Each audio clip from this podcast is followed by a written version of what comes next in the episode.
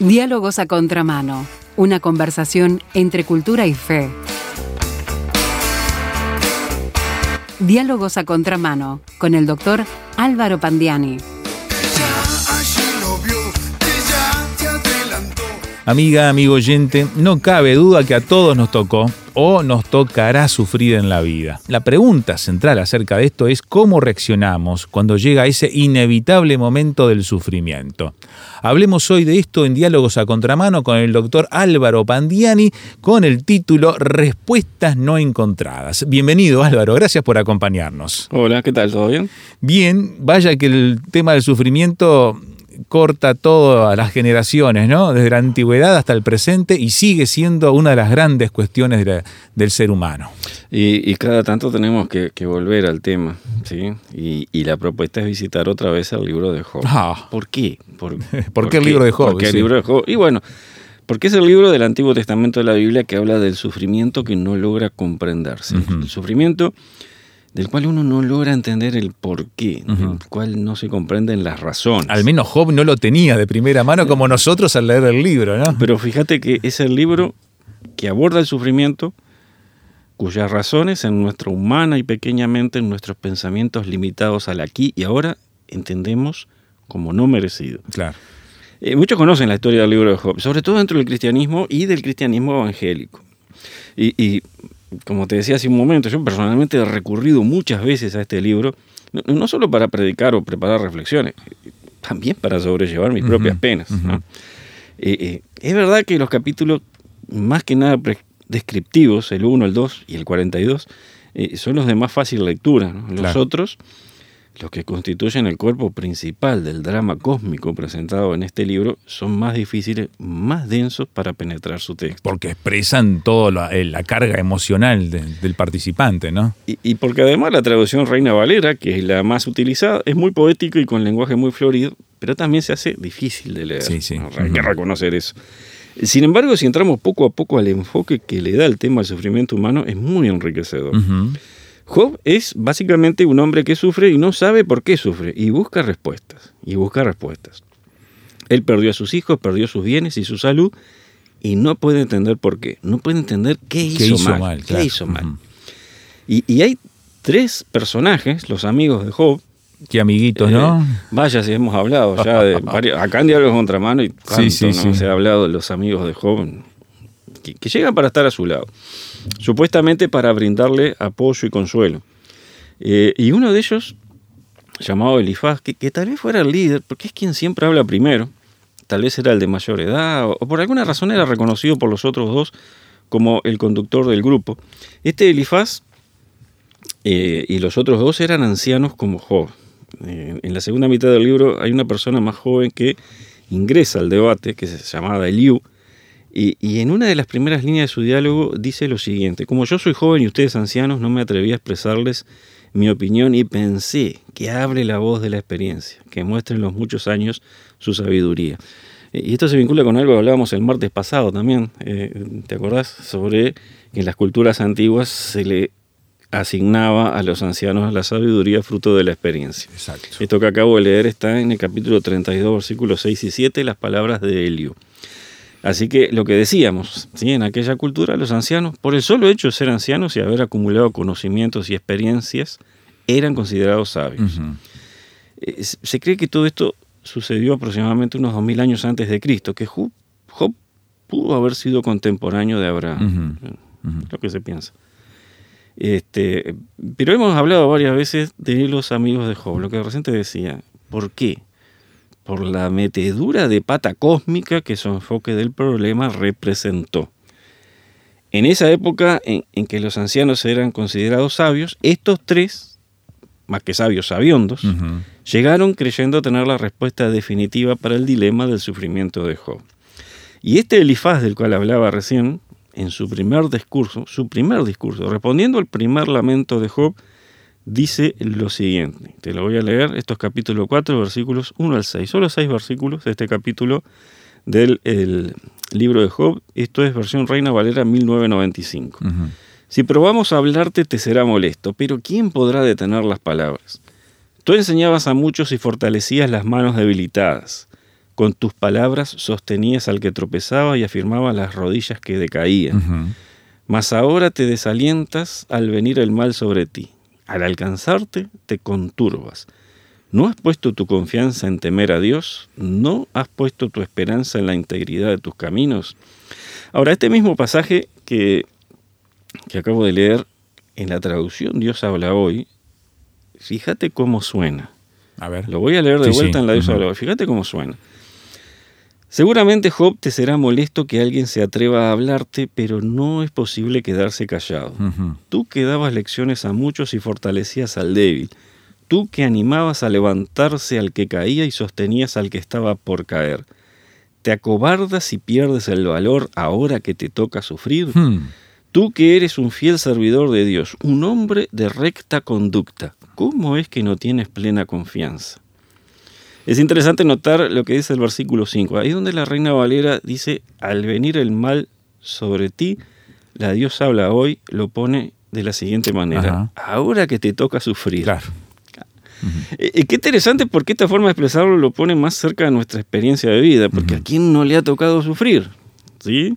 Lo empezaste diciendo, Esteban, cuando arrancamos la columna. Otra vez la pregunta, ¿a quién no le ha tocado sufrir? Sí, sí. A todos nos toca sufrir, a todos, hombre, mujer, niño, anciano, nos llega en algún momento de la vida el momento de sufrir. Y es que llegamos al mundo tras un, sufrimiento, una lucha para entrar a la vida. No, No, cabe duda, a todos nos tocó, nos toca y nos tocará sufrir. El punto es, la pregunta es, ¿cómo reaccionamos cuando llega ese momento? Elifaz acusa directamente a Job de perder el valor. La reina Valera lo pone en estas palabras, te desalientas y te conturbas. Hmm.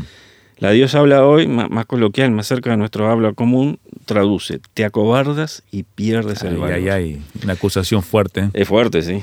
Y, y- y además curiosa. Curiosa porque este amigo de Job lo acusa de perder el valor, pero no menciona la fe. Y creo que es legítimo preguntarnos, ¿Job perdió la fe En la situación en la que estaba? ¿Perdió la fe? Porque la reacción habitual que vemos, incluso en personas de fe, incluso en cristianos y cristianos evangélicos, ante el sufrimiento o la pérdida inesperada, es que la fe empieza a tambalearse. Es habitual. Sí, sí, sí. Si recordamos lo que Job dice en sus discursos a lo largo del libro, nos encontramos con que eh, su fe no se tambalea en el sentido de dejar de creer que hay un Dios, lo que es algo muy común hoy en día. Existen personas que tienen una creencia más o menos profunda en Dios o en que hay un Dios, y esto yo lo he visto, Esteban, que cuando sufren una pérdida devastadora tienen una reacción drástica, declaran enfáticamente que no hay Dios. Porque si hubiera Dios, a mí no me podría haber pasado esto. Si hubiera un Dios en el cielo, a mí no me habría pasado esto. Y, y esta es una reacción que no es elogiable, pero tampoco es enjuiciable o criticable, porque a las personas que hablan en su dolor tenemos que respetarlas. Y eso es lo que no hace Elifaz con Job. ¿Se entendió lo que dije? Sí, no? sí, sí, sí. Ujú. Hay expresiones que no son elogiables. Pero las personas cuando hablan en su dolor, tenemos que respetarlas. Claro. Elifaz no hace eso. Hay que entender que alguien que está viviendo una situación difícil y que expresa cosas por el dolor. Por el dolor, y ¿no? cuanto más intenso el dolor, más criticable nos puede parecer Claro, lo que claro. dice, pero no hay que criticar porque hay que respetar el dolor de nuestros semejantes. Job no había dejado de creer en Dios, pero empezó a cuestionar el actuar, actuar de de Dios. Cuando uno lee los discursos, al ver cómo él responde a esos amigos que lo acusan, eh, comprobamos que en realidad Job no deja de creer que hay un Dios. Él está absolutamente seguro y convencido de que en el cielo hay un Dios todopoderoso. Pero lo cuestiona y no está de acuerdo con su actuar. En, en el capítulo 9, versículos 22 y 23 se lee, Una cosa me resta por decir, que al perfecto y al impío Él los destruye. Si un azote mata de repente, Él se ríe del sufrimiento de los inocentes. Esta estos mismos versículos en la traducción de Dios habla hoy suenan así. A ver. Todo es lo mismo, y esto es lo que pienso, que Él destruye lo mismo a culpables que a inocentes. Si en un desastre muere gente inocente, Dios se ríe de su desesperación. Claro. Es muy fuerte. Muy fuerte lo Es que dice, fuerte, ¿no? es terrible. Obviamente, que, como decías vos, hay que entenderlo de un hombre que está en un momento eh, desequilibrado en todo su aspecto emocional, físico, espiritual, ¿no? Porque solo así puede llegar a, a decir estas cosas, ¿no? Job critica a Dios por lo que le pasó a él y lo considera un tirano injusto. ¿sí? Un tirano injusto. Continuando con el texto bíblico que, que- que comentamos en la reflexión, vamos al versículo 6, donde la reina Valera dice, ¿no has puesto tu confianza en temer a Dios? Y, y la Dios habla hoy, lo pone de la siguiente manera, ¿cómo es que no tienes plena confianza? Y, y ambas traducciones trasladan el cuestionamiento que Elifaz hace a Job acerca de su confianza en Dios. Pero la, Dios habla hoy lo expresa en términos muy llamativos. Déjame que te lo repita. Sí. Elifaz le dice a Job, ¿cómo es que no tienes plena confianza? A ver, vamos a recordar. Se le murieron todos los hijos, perdió todo lo que tenía y estaba enfermo. Sí, ¿no? sí, sí. Y la esposa lo que le había dicho, ¿no? Mejor morite y... Hay, hay que tener, sí, exacto, sí, maldecía a Dios y morite. Eh, hay que tener en cuenta que Elifaz está respondiendo al primer discurso de Job que está en el capítulo anterior, el capítulo 3 del libro de Job. Y en dicho capítulo, Job eh, dice cosas tales como la siguiente. Maldita sea la noche que fui concebido, maldito sea el día en que nací. Ojalá que el día se hubiera convertido en noche y Dios lo hubiera pasado por alto y no hubiera amanecido. Y, y un poco más adelante, allá por el versículo 10 y 11, mirad cómo suena esto. A ver, a ver. Maldita sea aquella noche que me dejó nacer y no me ahorró ver tanta miseria. Mm. ¿Por qué no habré muerto en el vientre de mi madre o en el momento mismo de nacer? Qué fuerte. Sí, Suena duro. sí. Sí, y seguramente refleja los sentimientos de muchas personas que están eh, pasando por sufrimiento intenso. Claro, re- reiteramos, Job estaba en un sufrimiento tre- tremendamente Tremendo. intenso. Entonces, ante, ante palabras como esta, Elifaz con- cuestiona a Job acerca de su confianza en Dios, diciendo, entre otras cosas, ¿cómo es que no tienes plena confianza? Y de esto pueden hacerse dos reflexiones. Primero, que en cierta forma Job sí perdió la fe en Dios, pero no en el sentido de dejar de creer en Dios, sino que dejó de creer que ese que había sido su Dios toda la vida era un Dios justo y amoroso que recompensaba a quienes le reverenciaban. Es decir, dejó de creer que Dios era un Dios justo y de amor. Pero volviendo a la expresión de Elifaz, en segundo lugar, algo que rompe los ojos, sobre todo por la forma en que eh, Elifaz lo cuestiona y lo interroga, ¿no? recordemos, ¿cómo Sí, es sí. en esa situación? ¿Cómo es que no tienes plena confianza ahí? Qué fácil que es hablar de afuera. Y qué fácil de hablar cuando uno mira al otro que sufre, ¿no? Qué Ujú. fácil, Esteban, que es hablar de afuera. Otra vez el resumen. Se le murieron todos los hijos, perdió todo lo que tenía. Estaba muy enfermo, había perdido la salud, estaba muy enfermo. Y el otro viene y le dice, ¿cómo no tenés plena Eh. confianza? Es risible, porque es ridículo. Es absurdo pretender que alguien, por más creyente que sea en Dios, cuando se le acumulan las desgracias, reaccione como, con, con indiferencia o incluso ande contento y tan campante. Yo diría que tiene algún problema de algún orden. si no- este no está bien, ¿no? Sí, sí. Este no está bien. Sí. Hacemos una pausa en la conversación, estamos con el doctor Álvaro Pandiani y volvemos enseguida para seguir mirando entonces a Job en las respuestas no encontradas y sus declaraciones ante sus amigos y ante el mismo Creador que estaba presenciando y escuchando todo el escenario eh, espiritual, mirando a los participantes de la creación, el caso de Job. Si lo deseas, puedes estar en contacto con Radio Transmundial Uruguay por un mensaje de texto o WhatsApp al signo de más 598 91 610 610.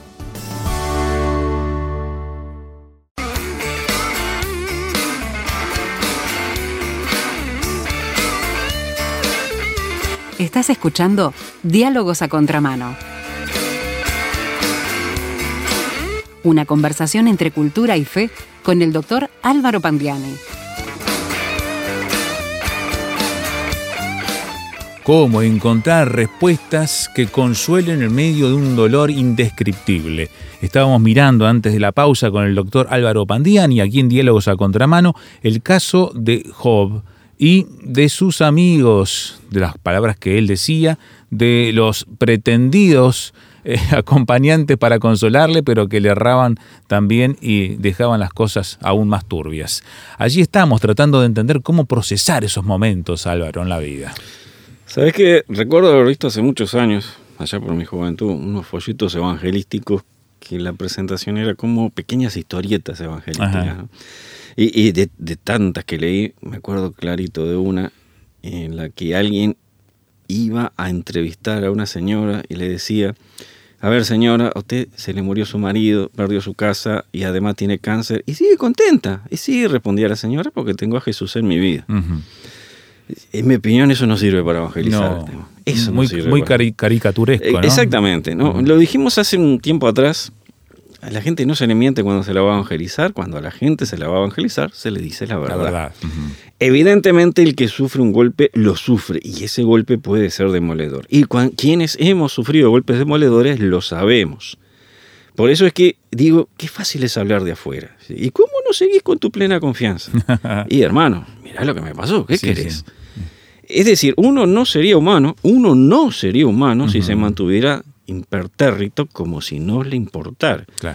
Es más, como decíamos, creo que antes de irnos a la pausa, caería en manos de los psiquiatras. Y los profesionales dirían, no, no, a este tipo algo no le funciona bien porque no puede ser que reaccione así. Así, ante el dolor, ante el sufrimiento. Efectivamente. Ahora nos vamos de regreso al versículo 1, que en la Reina Valera dice, si probamos a hablarte, ¿no? Elifaz hablándole a Job, si probamos a hablarte te será molesto, pero ¿quién podrá detener las palabras? Y, en la Dios habla hoy suena así. Seguramente Job te será molesto que alguien se atreva a, a hablarte, perdón, que alguien se atreva a hablarte, pero no es posible quedarse callado. estaban con, efervescentes los muchachos. Y sabes que esto yo lo he visto y lo he vivido y lo he sufrido. Mm. Para algunas personas, cuando están ante alguien que sufre, es muy difícil quedarse callado. Y eso incluye a los creyentes, sobre todo cuando creen tener la respuesta. Porque tengo el Evangelio del Señor, entonces tengo una palabra, tengo la palabra para vos. Y en general, seguimos sin entender, seguimos sin entender que la persona que sufre no necesita discursos, necesita oídos que la escuchen con cariño y con amor. O con empatía. Con contención para ese momento, sí. Eh, hay una frase famosa utilizada por muchas personas bien intencionadas. ¿sí? Ofrecen el hombro y la oreja. ¿No la has escuchado? Sí, sí, sí. Te ofrecen el hombro y la oreja. El hombro para llorar y la oreja para escuchar.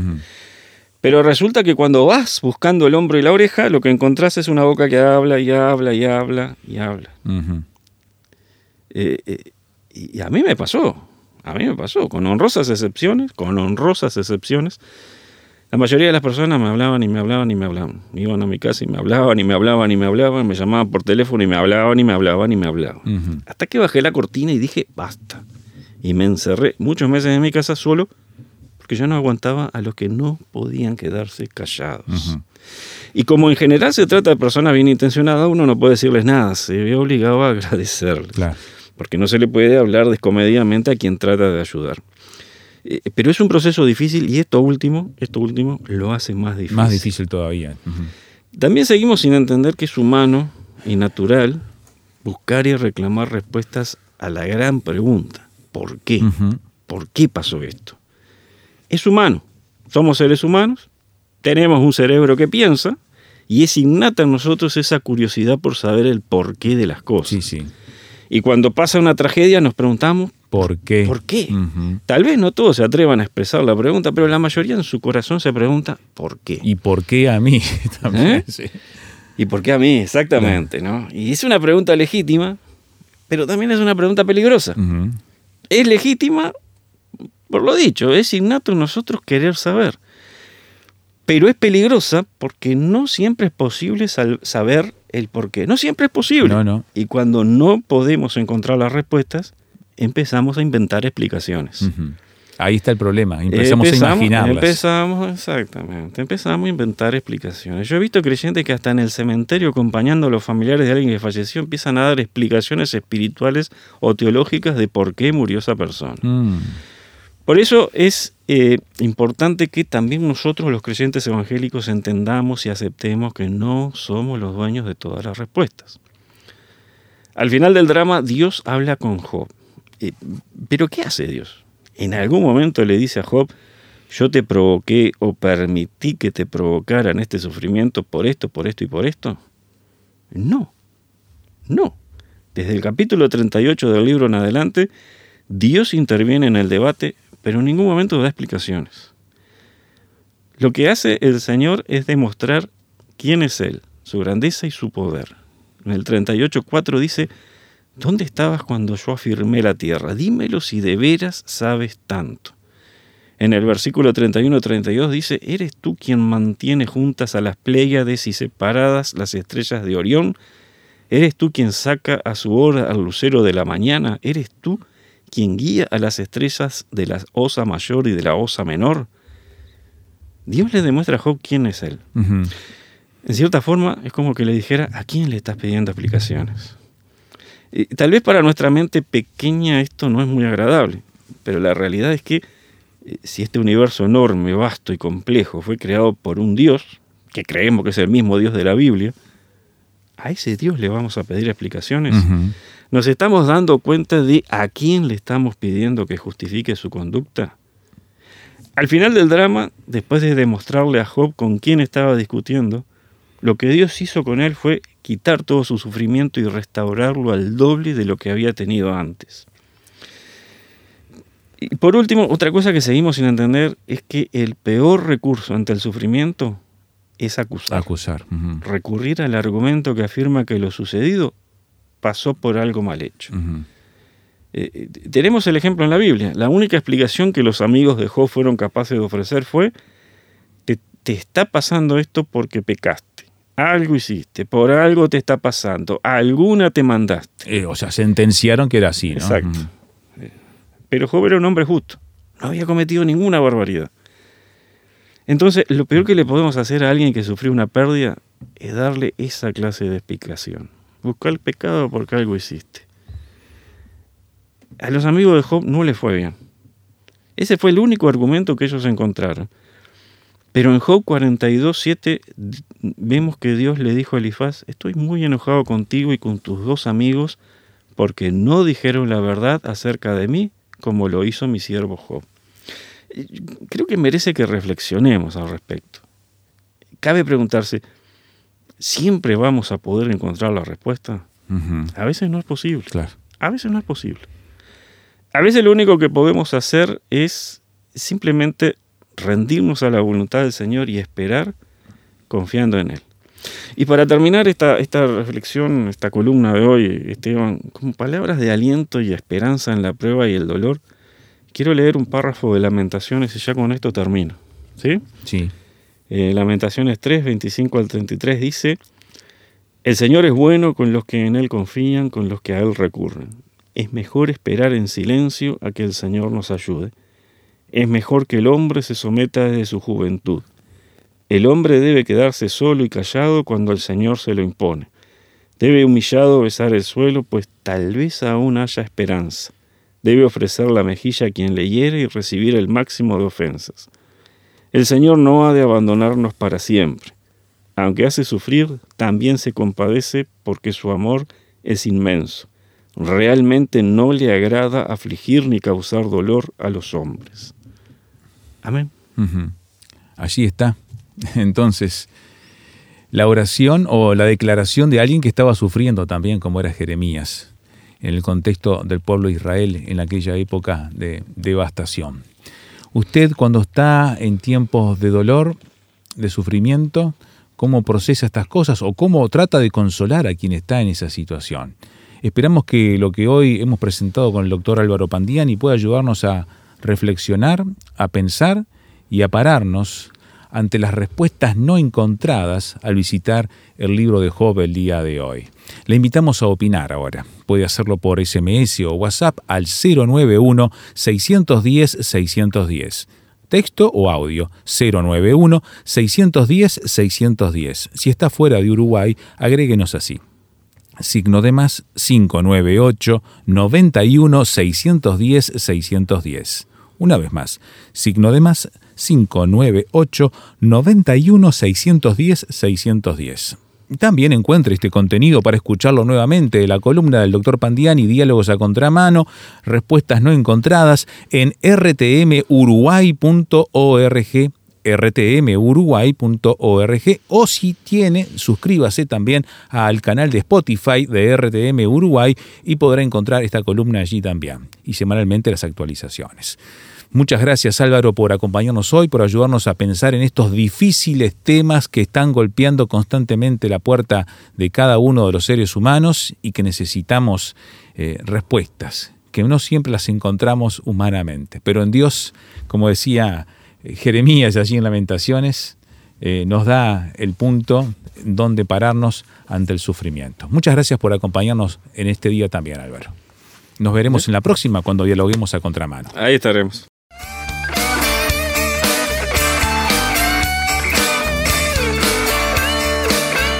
Esto ha sido Diálogos a Contramano con el doctor Álvaro Pandiani.